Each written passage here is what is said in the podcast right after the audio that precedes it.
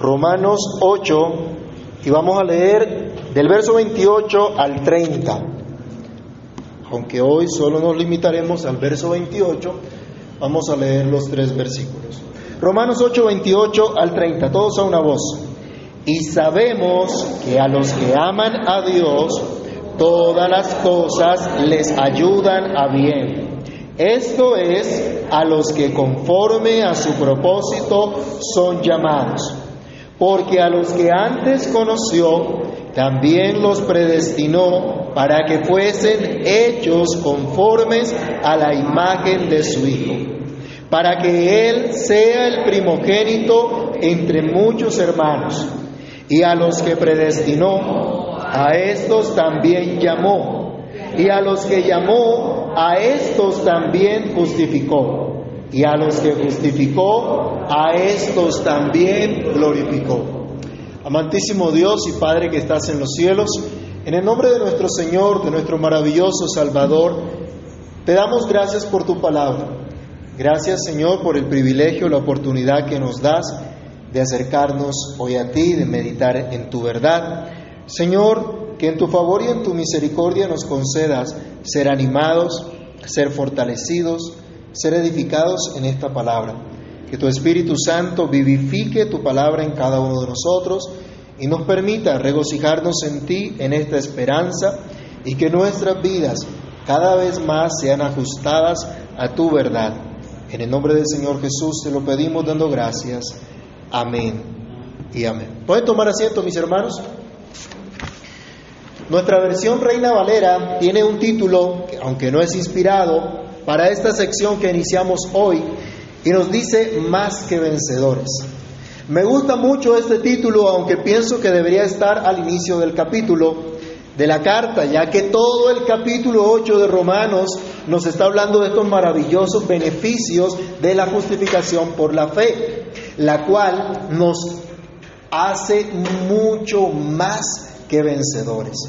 Hasta ahora hemos visto la grande obra de nuestro Dios quitando por completo la condenación, porque ya no hay ni una condenación para los que están en Cristo Jesús.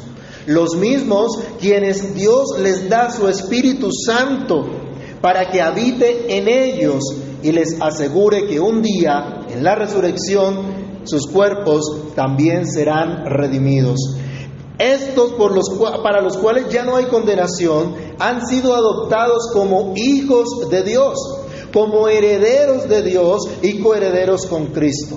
Estos mismos pueden padecer ahora por causa de Cristo, pueden padecer juntamente con Cristo si es que juntamente con Cristo van a ser glorificados si es que juntamente con Cristo padecen también.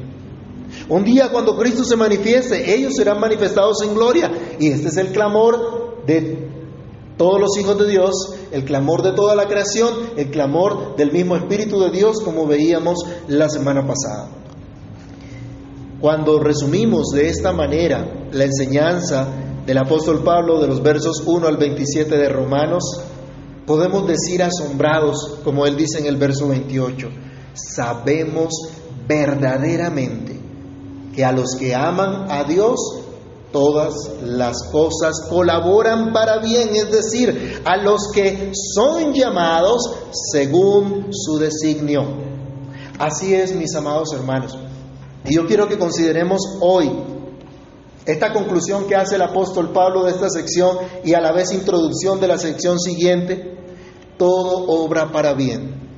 Y le ruego que pensemos en esto, para que salgamos hoy meditando en esto, para que usted y yo tengamos claridad que para usted y para mí y para todos los escogidos de Dios, todo obra para bien todo obra para bien. Y lo primero que menciona el apóstol respecto a esta declaración es lo que es que lo conocemos muy bien. Lo hemos conocido, lo sabemos. A los que aman a Dios, todas las cosas les ayudan a bien. Pablo, la misma iglesia que estaba en Roma, a la cual él escribía, conocían perfectamente esta verdad. Pablo no les está hablando algo nuevo, ellos tenían conocimiento de causa. Pablo era un hombre que tenía conocimiento de lo que decía. Podían estar totalmente de acuerdo con esta declaración y sabemos que a los que aman a Dios todas las cosas le ayudan a bien, esto es, a los que conforme a su propósito son llamados. Pablo quiere que sus oyentes se percaten de la obra de Dios constante en favor suyo que la reconozcan, para que teniendo esperanza adoren a Dios, sirvan a Dios su Señor, su Salvador. Y este es nuestro propósito también, hermanos. No simplemente que tengamos un mero conocimiento intelectual o que recibamos un asentimiento de lo que decimos, que recibamos un amén a eso. ¿Se acuerdan en algunas ocasiones que la gente quería sacarle el amén. ¿Cuántos dicen amén a eso? A ver si la gente se despertaba al menos, ¿no? Pero no es eso lo que buscamos. No es lograr, eh, no es lograr, lograr decir estoy de acuerdo con esta declaración, sino que ustedes y yo podamos adorar a Dios por su favor, por su misericordia, por su providencia con la cual todo obra para bien. Esto no es un hecho escondido, como les decía, no es un misterio para nosotros. Lo hemos conocido perfectamente, primero por la enseñanza bíblica. A la luz de la escritura encontramos esta verdad, nuestra norma de fe y conducta, la que nos enseña cómo cumplir nuestro propósito de glorificar a Dios y gozar de Él para siempre. La Biblia, nuestra luz en el camino, la palabra de verdad del Dios de verdad nos enseña que a los que aman a Dios todas las cosas le ayudan a bien. ¿Qué es lo que nos muestra la escritura respecto a esta verdad?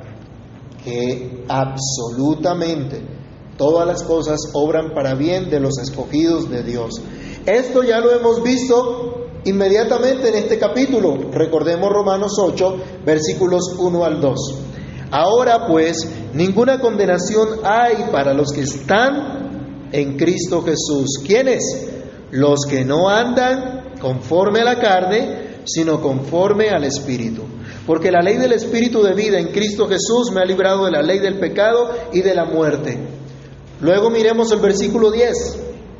Pero si Cristo está en vosotros, el cuerpo a la verdad está muerto a causa del pecado, mas el Espíritu vive a causa de la justicia. El versículo 14, porque todos los que son guiados por el Espíritu de Dios, ¿Estos son qué? Hijos de Dios. Versículo 18. Pues tengo por cierto que las aflicciones del tiempo presente no son comparables con la gloria venidera que en nosotros ha de manifestarse. Y el último que habíamos leído, versículo 26, de igual manera el Espíritu nos ayuda en nuestra debilidad, pues ¿qué hemos de pedir como conviene? No lo sabemos, pero el Espíritu mismo intercede por nosotros con gemidos indecibles. No solo aquí lo había comunicado Pablo, sino que toda la historia bíblica nos da con seguridad esta enseñanza. La historia bíblica que conocían seguramente los hermanos que estaban en Roma, la historia bíblica que usted conoce también da fe de ello. Si no, saquemos un pequeño ejemplo. ¿Se acuerdan ustedes de José? Aquel de los hijos de Jacob, aquel muchacho que fue vendido por envidia por sus propios hermanos. Qué familia, ¿no? Y familia de Dios. Terrible. Pero este hombre fue vendido por sus hermanos. ¿Y creen ustedes que José sufrió algo? ¿Sufrió un poquito? ¿O tal vez sí, tal vez no? ¿Qué piensan? ¿O es que acaso en la cárcel no se sufre? ¿Es que acaso ser acusado de algo que uno no hizo no trae sufrimiento? ¿No trae dolor? Claro que sí. El muchacho fue vendido como esclavo, pero esto fue usado por Dios para traerle vida a su pueblo. Vayamos a Génesis 45, del verso 1 al 8. Vamos a leerlo todos, Génesis capítulo 45, versículos 1 al 8 y recordemos lo que pasó con este hombre. Después de de él darse a conocer a sus hermanos después que hubo esta gran hambre y los hermanos llegaron y ya él era un grande en la tierra de, Egipto, él se da a conocer a sus hermanos, nos dice el texto. No había, no podía ya José contentar, contenerse delante de todos los que estaban al lado suyo y clamó, haced salir de mi presencia a todos. Y no quedó nadie con él al darse a conocer José a sus hermanos. Entonces se dio a llorar a gritos y oyeron los egipcios, y oyó también la casa de Faraón. Y dijo José a sus hermanos, yo soy José, ¿vive aún mi padre? Y sus hermanos no pudieron responderle porque estaban turbados delante de él. Entonces dijo José a sus hermanos, acercaos ahora a mí. Y ellos se acercaron. Y él les dijo, yo soy José vuestro hermano, el que vendisteis para Egipto. Ahora pues, no os entristezcáis, ni os pese de haberme vendido acá, porque para preservación de vida me envió Dios delante de vosotros. Pues ya ha habido dos años de hambre en medio de la tierra, y aún quedan cinco años en los cuales ni habrá arada ni ciega. Y Dios me envió delante de vosotros para preservaros posteridad sobre la tierra y para daros vida por medio de gran liberación. Así pues, no me enviasteis acá vosotros, sino quién?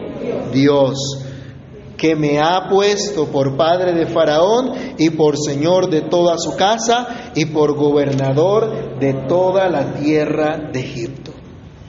Y él lo repite en el capítulo 50, versículo 20.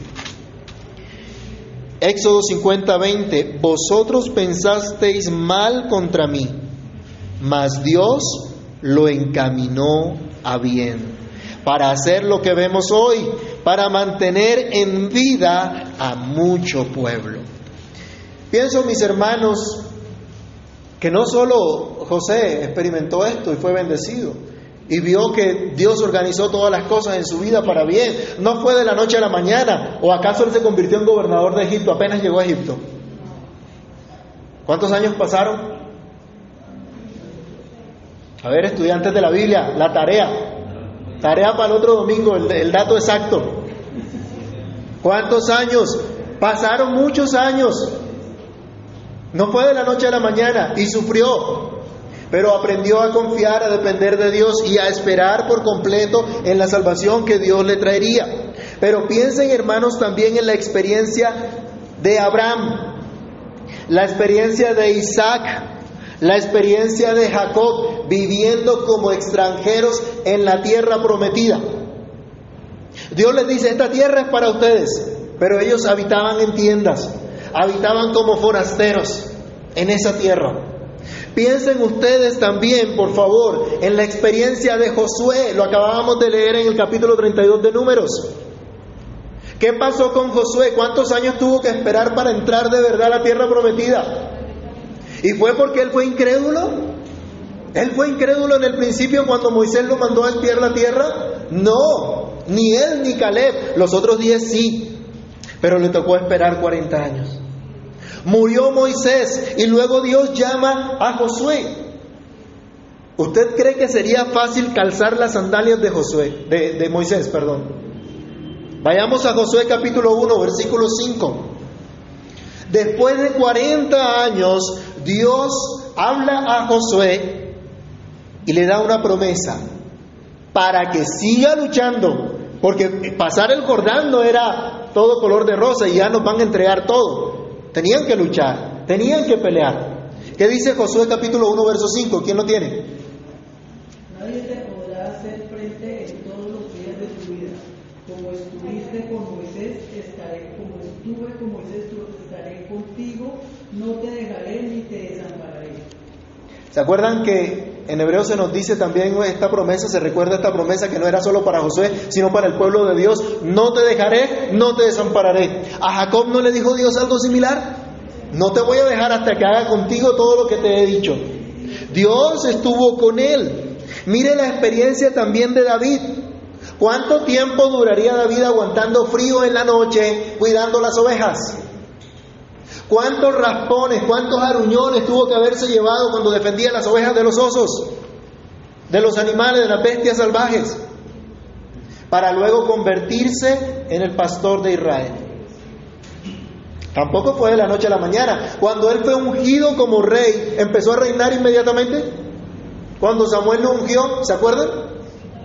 Inmediatamente empezó a reinar. Bueno, lo buscaron para matarlo. Acabar con ese reino antes de que se inaugure. Pero a su tiempo llegó ese momento y Dios estuvo con él. Mis hermanos, piensen en los jóvenes que fueron deportados a Babilonia por la constante rebeldía de la nación de Israel. ¿Cómo fue su vida en la deportación? ¿Se acuerdan de Daniel? Sadrach, Besach, Abednego. Piensen en los que trabajaron después en la reconstrucción del templo que estaba destruido, de las murallas que estaban derribadas. Piensen, hermanos, sobre todo en aquel que siendo igual a Dios se despojó a sí mismo y tomó la forma de siervo para venir a salvarnos y se humilló hasta lo sumo, por lo cual le fue dado un nombre que es sobre todo nombre, para que en el nombre de Jesucristo se doble toda rodilla de los que están en los cielos, los que están en la tierra. Todo esto lo encontramos en las Sagradas Escrituras. Dios procurando el bien de los suyos en medio de cada circunstancia. Dios llevando a cabo su plan perfecto mediante cada cosa, mediante cada suceso, mediante cada situación. Así que debemos, hermanos, tener, al igual que Pablo y al igual que la iglesia en Roma, un amplio conocimiento, un verdadero conocimiento, que a los que aman a Dios todas las cosas los ayudan a bien. Pero también lo sabemos por la misma experiencia cristiana. Moisés en el desierto lo experimentó. Y en los grandes, tanto en los grandes milagros, así como en las grandes pruebas que tuvo que pasar junto a todo el pueblo. Salmo 91 nos dice, Señor, Tú nos has sido refugio de generación en generación. Dios fue el refugio de Moisés y el refugio del pueblo de Israel. El mismo testimonio de vida del apóstol Pablo da fe de ello. Les ruego que en casa lean Hechos capítulo 26, la defensa que Pablo hace ante el rey Agripa y cómo él cuenta su testimonio y qué fue lo que pasó en su vida. Allí uno se puede dar cuenta que efectivamente un hombre que fue perseguidor de la iglesia llegó a ser un gran embajador en cadenas del Evangelio. La iglesia del primer siglo, que estuvo expuesta a toda clase de persecución, pudo comprender en medio de una generación maligna y perversa que eran llamados a ser luminares, que eran llamados a ser sal de la tierra, luz del mundo. Pudo mantener un testimonio de fidelidad a la verdad y dejó un legado a la siguiente generación y ha sido la gran inspiración de la iglesia en adelante. El testimonio de los mártires, de los reformadores, hombres comunes y corrientes, que fueron traídos a la fe, llenos de agradecimiento por la gracia de Dios en sus vidas, se atrevieron a enfrentarse a un mundo completamente en su contra a poderes invencibles en su, desde su momento con tal de vivir el testimonio de Cristo para la gloria del que los había llamado. Algunos perdieron la vida, otros sus familias, sus bienes, pero miren el legado que tenemos. Tenemos hoy acceso a la palabra de Dios, cosa que antes el pueblo no tenía. Palabra que puede edificarnos, sobre edificarnos y darnos herencia con los santificados. Miremos, hermano, incluso lo que ha pasado con nosotros mismos. Miremos el camino por donde Dios nos ha traído hasta aquí. Y consideremos si podemos decir también que el Señor ha sido nuestro refugio. Que hasta aquí el Señor nos ha ayudado.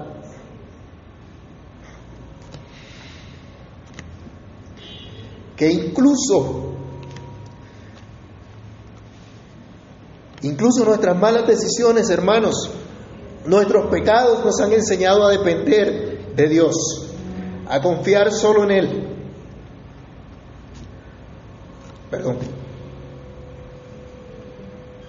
A no desesperarnos porque Dios es fiel, porque Dios está en control. ¿Cuántas veces, hermanos, nuestros planes nos han fallado? ¿Cuántas veces lo que nos hemos propuesto nos ha salido al revés? Pero ¿qué pasa al final? Que nos hemos dado cuenta al final. ¿No hemos visto la misericordia del Señor? Y que de verdad todo obra para bien. Debemos reconocerlo, hermanos, debemos dar gracias al Señor, lo hemos sabido, lo sabemos bien. A los que aman a Dios, todas las cosas les ayudan, todas las cosas les encaminan para bien. Y en segundo lugar, se nos dice todas, todas las cosas. Pablo no exceptúa nada en esta declaración. La iglesia puede tener total seguridad, puede estar absolutamente segura. Todas las cosas obran para bien. Todo lo que el Señor permite en la vida de su iglesia están bajo su control soberano, bajo su providencia santa y amorosa. Hemos visto que como seres morales, creados por Dios, somos responsables ante Él. Eso nunca lo podremos quitar, nunca lo podremos negar. Pero esa responsabilidad está determinada por la soberanía de Dios, por el gobierno absoluto de Dios sobre todas las cosas, sobre todo y sobre todos. Ese Dios que gobierna y controla todas las cosas nunca abandona su creación, nunca está ausente como, como mucha gente quisiera. ¿Se acuerdan de Daniel? Por favor, alguien que lea Daniel 4:35.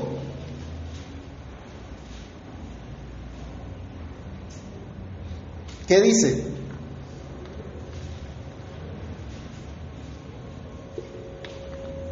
Todos los habitantes de la tierra son considerados como nada, y Él hace según su voluntad en el ejército del cielo y en los habitantes de la tierra y no hay quien detenga su mano y le diga, ¿qué hace? El rey de Babilonia se gozaba en, gobernar para Dios, buscaba el bienestar de sus, de sus gobernados, pero ¿qué tuvo que reconocer? Que hay uno que de verdad gobierna. ¿Qué gobierno humano, hermanos? Se está sometido a Dios y está rendido a Dios y busca agradar a Dios. Ninguno. Pero el único que gobierna es el Señor. En Hechos 17, 28 el apóstol Pablo nos dice también que es en Dios en quien nos movemos y somos. En quien vivimos. Es decir, dependemos por completo de Él. Él es el que nos está sosteniendo. Él sigue sosteniendo, sustentando, gobernándolo todo. El Salmo 104 es un maravilloso ejemplo del sustento de Dios. Del verso 23 al 31 se nos dice cómo el Señor sustenta todas las cosas. Y Él nos dice, tú les das, Dios le da a su pueblo. Él abre su mano y los colma, los sacia. Pero si Dios retira su aliento, ¿qué pasa? Mueren, perecen. Pero Dios tiene cuidado de toda su creación. A todos los seres vivos les da su comida a su tiempo. Todo está en las manos del Señor. Incluso, mis hermanos, la adversidad que viene por causa del pecado. Vamos a leer Amós capítulo 3, versículos 1 al 6. Cuando se le habla al pueblo del juicio que Dios traerá sobre ellos a causa de su infidelidad, no le atribuye este juicio a nación alguna, no le atribuye este juicio a hombre alguno que quiera eh, levantarse contra el pueblo, sino a Dios mismo. Amós capítulo 3, versículos 1 al 6.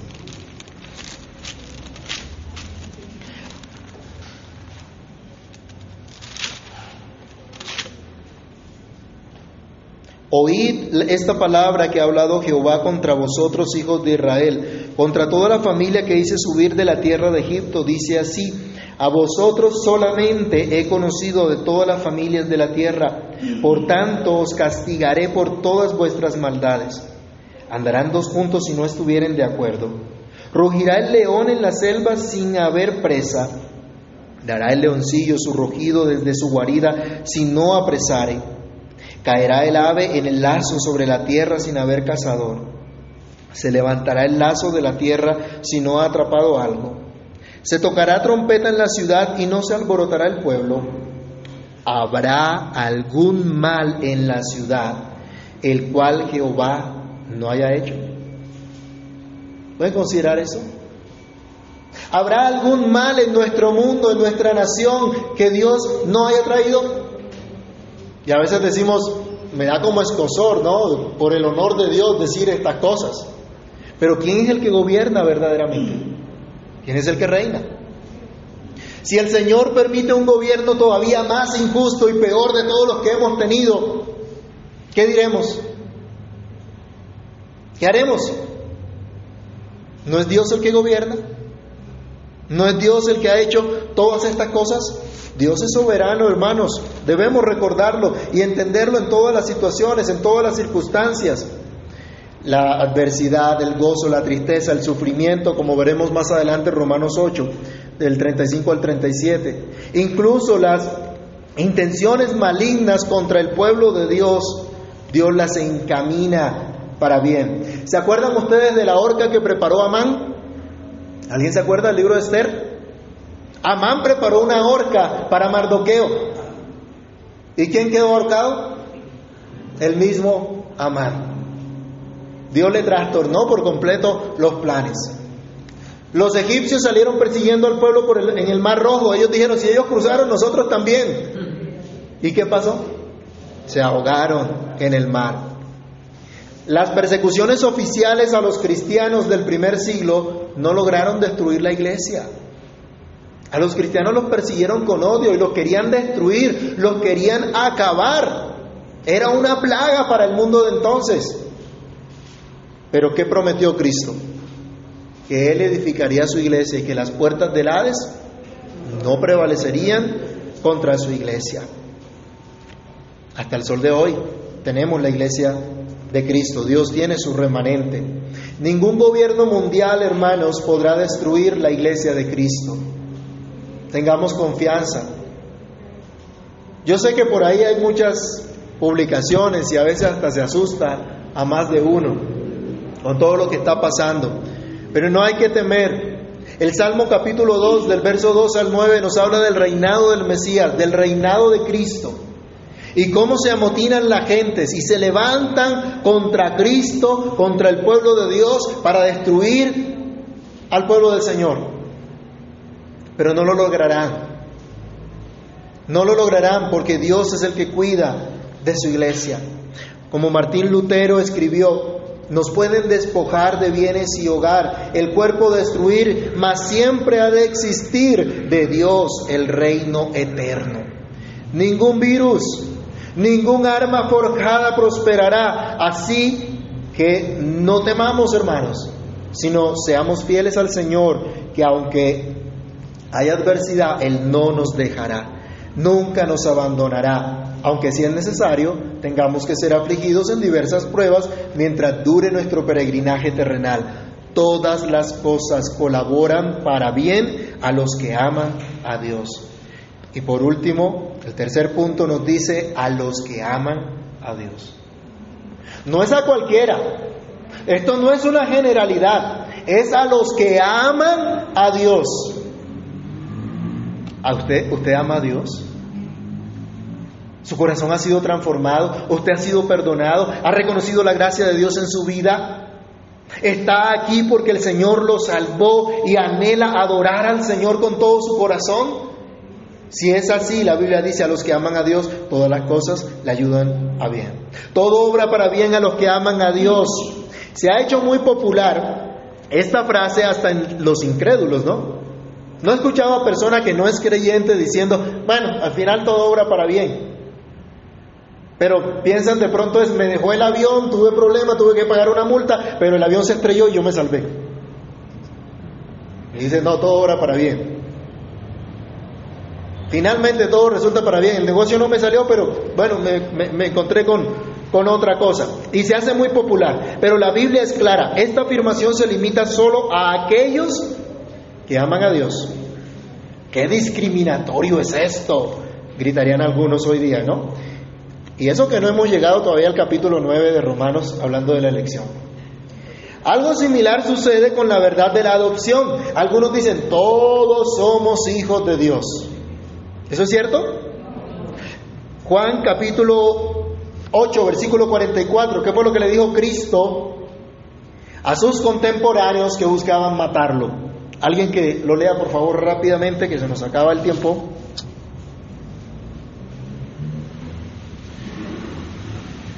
Vosotros sois de vuestro padre el diablo, y los deseos de vuestro padre, y los deseos de vuestro padre creían de él. Él ha sido homicida desde el principio no ha permanecido en la verdad, porque no hay verdad en él. Cuando habla mentira, de suyo habla, porque es mentiroso y padre de. A los mismos líderes religiosos de su época, ¿qué les digo? ¿Ustedes son hijos de quién? Del diablo. Entonces, ¿todos somos hijos de Dios? No, la Biblia no lo dice. Están los hijos de Dios y están los hijos del diablo. Esto es horrible, esto es feo, esto es discriminatorio. Bueno, cuando llegue el día del juicio le dice a Dios a ver qué le va a contestar, qué le va a decir. En esto se manifiestan los hijos de Dios y los hijos del diablo. Todo aquel que no hace justicia y que no ama a su hermano no es de Dios. Primera de Juan 3:10. Así que mis hermanos, cuando decimos que todo obra para bien a los que aman a Dios, es a estos solamente, a este grupo solamente, quienes reciben el bien tanto en la adversidad como en la prosperidad, en la salud como en la enfermedad, en el frío como en el calor, bajo un gobierno que garantice las libertades o bajo una dictadura, son solamente los que aman a Dios. Ahora, a todo, en este tiempo a todos le llaman derecho, ¿no? Hasta matar es un derecho. Pero recordemos, ¿qué es lo que promete Dios a los que guardan sus mandamientos? ¿Se acuerdan del segundo mandamiento, Éxodo 20, del 4 al 6? Cuando el Señor nos dice, no te harás imagen, ¿qué más?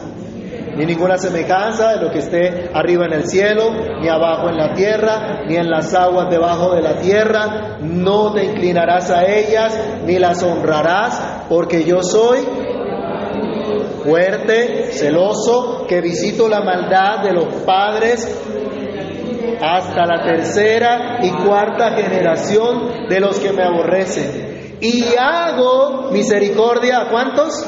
A millares, a los que me aman y guardan mis mandamientos. ¿Para quién es el bien de Dios? ¿Para quién es la bendición de Dios? A los que lo aman, a los que guardan sus mandamientos, solo aquellos que se deleitan en su Señor y Salvador verán un día las peticiones de su corazón. ¿Ha leído el Salmo 37.4? ¿Lo ha visto en, esquelas? Bueno, esto ya no se usa, somos un poquito viejos nosotros, pero, pero bueno, los más viejitos se acuerdan que antes habían unas esquelas eh, donde había unos versículos bíblicos y se repartían. Hoy ya todo como es en virtual, todo es una foto ahí que se borra en cualquier momento. Pero las esquelitas colocaban este pasaje también, ¿no? Deleítate a sí mismo en Jehová y Él te concederá las peticiones de tu corazón. Si nuestro corazón está transformado, renovado por la gracia de Dios, qué bueno, así será. Esa es la promesa que tenemos. Pero amas tú a Dios, ¿quién puede hacerlo? ¿Quién puede hacerlo de verdad como Dios lo, lo demanda? Pues quienes son objeto del amor divino. Nosotros ahora amamos a Dios porque Él nos amó a nosotros primero, primera de Juan 4:19. Ahora amamos a Dios porque experimentamos su favor, su gracia, su misericordia. Siendo aún pecadores, Cristo murió por nosotros, mereciendo nosotros el infierno de fuego por toda la eternidad a causa de nuestros pecados. Cristo nos salvó nos dio vida eterna y ahora disfrutamos de paz con Dios. Nosotros que estábamos llenos de maldad, de toda clase de impiedad, fuimos mudados de vestidos. Ya no tenemos trapos de inmundicia, sino que fuimos revestidos de Cristo. Por eso amamos al que nos amó primero. Ahora buscamos ser agradable a Dios. Ahora nuestra prioridad es Dios. ¿Por qué los hermanos que estaban en Roma, en, Roma iban a leer esta carta? ¿No eran acaso creyentes los que habían obedecido a la fe? ¿No era esta obediencia señal de haber recibido el amor de Dios y de estar amando al Señor? ¿Te deleitas al escuchar esta buena noticia o te es indiferente? Esto es un peligro, mis hermanos. A los que aman a Dios todas las cosas le ayudan a bien, pero al que es indiferente, al que no presta atención, al que entra por aquí y sale por acá, hay juicio, hay condenación. Solamente a los que aman a Dios todas las cosas les ayudan a bien. Y esto solamente porque el libre y soberano amor de Dios fue derramado en sus corazones. Hoy como creyentes, como iglesia, podemos decir que amamos a Dios en respuesta a su amor incondicional que Él nos otorgó primero. Pero Él nos amó sin ver nada especial en nosotros, sin que nosotros le despertáramos algún sentimiento agradable hacia Él. Muy distinto a lo que hacemos nosotros, ¿no? Cuando nos enamoramos, ¿qué es lo que miramos? Vamos a ver. ¿No nos fijamos muchas veces en la apariencia física? No empezamos a decir es que me gustó el color de su cabello, sus ojos, su sonrisa, y bueno, y empieza ahí. Y después no, su forma de ser, como era. Pasan los años y después como que se nos olvidó todo eso, ¿no? Terrible. Bueno, eso no debe ser así. Pero mi punto, hermanos, es que es diferente. Nosotros de pronto miramos algo y reaccionamos tal vez a algo que hay en otra persona. Dios no hizo eso, Él no vio absolutamente nada en nosotros. Simplemente tomó la decisión de amarnos de hacernos objeto de su favor, de su misericordia. Eso fue lo que hizo el Señor. ¿Qué encontró Dios agradable en ti o en mí? ¿Qué podíamos ofrecerle? Absolutamente nada. Él simplemente tomó esa decisión de amarnos en Cristo. Y solo cuando entendemos este amor, hermanos, empezamos a volvernos a Dios, a ver más y más la hermosura de la cruz, la grandeza de la gloria de Dios, empezamos a considerar nuestra bendita esperanza, empezamos a honrar el nombre de nuestro Dios en todo lo que hacemos, decimos o pensamos. Finalmente se nos dice que es a quienes fueron llamados por designio. Solo a estos es a los que les ayuda bien todas las cosas, a los que conforme a su propósito son llamados. Miren qué buena noticia, hermanos, la que estaban escuchando en la iglesia que estaba en Roma. Esos que desde el primer momento de la carta, en el saludo, estaban escuchando, ustedes fueron llamados a ser de Jesucristo. Ustedes fueron llamados a ser santos, Romanos 1, versículos 6 y 7. Ustedes fueron llamados a estar unidos a Cristo, a padecer juntamente con Cristo para ser juntamente con Él glorificados. Nadie puede venir a Cristo si el Padre no le trae. Nadie puede amar a Dios si no es llamado a la fe entendiendo que este término no se limita a un mero saludo cordial, a una invitación para hacer algo, creer algo, sino a una, obra soberana de Dios, trayéndonos de manera irresistible a la fe, de modo que se cumpla el propósito que Dios de antemano ha establecido. Lo veremos ya en Romanos 9:11. La escritura nos habla del decreto de Dios del consejo de Dios que permanece para siempre. Pues bien, Dios ha determinado desde la eternidad salvar a los suyos, creándolos para su gloria, redimiéndolos de sus pecados, dándoles vida en Jesucristo. Estos que obedecen y guardan los mandamientos de Dios son los que lo aman.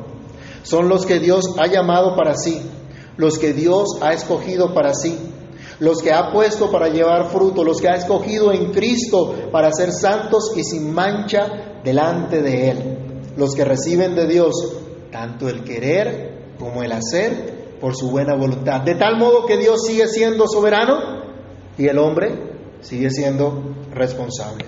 En conclusión, hermanos, aquellos que fueron elegidos por Dios para ser sus hijos, para ser objetos de su amor, aquellos unidos a Cristo desde antes de la fundación del mundo, pero llamados a la fe por medio del Evangelio en su debido tiempo, pueden estar totalmente dichosos, verdaderamente bienaventurados, porque todas las cosas colaboran para su bien, absolutamente todas las cosas. Porque todas las cosas colaboran para bien a los que aman a Dios, a los que conforme a su propósito han sido llamados a la fe. ¿Has sido llamado a la fe? ¿Has sido llamado para ser como Cristo? ¿Estás amando a tu Salvador, al que te amó primero? ¿Estás pasando o has pasado cosas difíciles que tal vez no entiendes ahora, pero a pesar de eso sigues amando a Cristo? A veces llega el cansancio, llega la desesperanza. ¿Te gustaría tener la fuerza, el poder de cambiar todo lo que no te agrada? Gracias a Dios que no la tienes. El Señor es bueno y el Señor sabe lo que hace. Recuerda que Dios sigue al control. Por favor recuerda que Él sigue gobernándolo todo y cumpliendo un propósito santo. Sigue confiando y esperando en el Señor. Si has sido llamado, si en verdad estás amando a Dios, todas las cosas obran para bien. Oremos. Oh Señor, gracias Dios por tu misericordia. Gracias Señor. Gracias por tu bondad incomparable. Gracias porque todas las cosas nos ayudan para bien.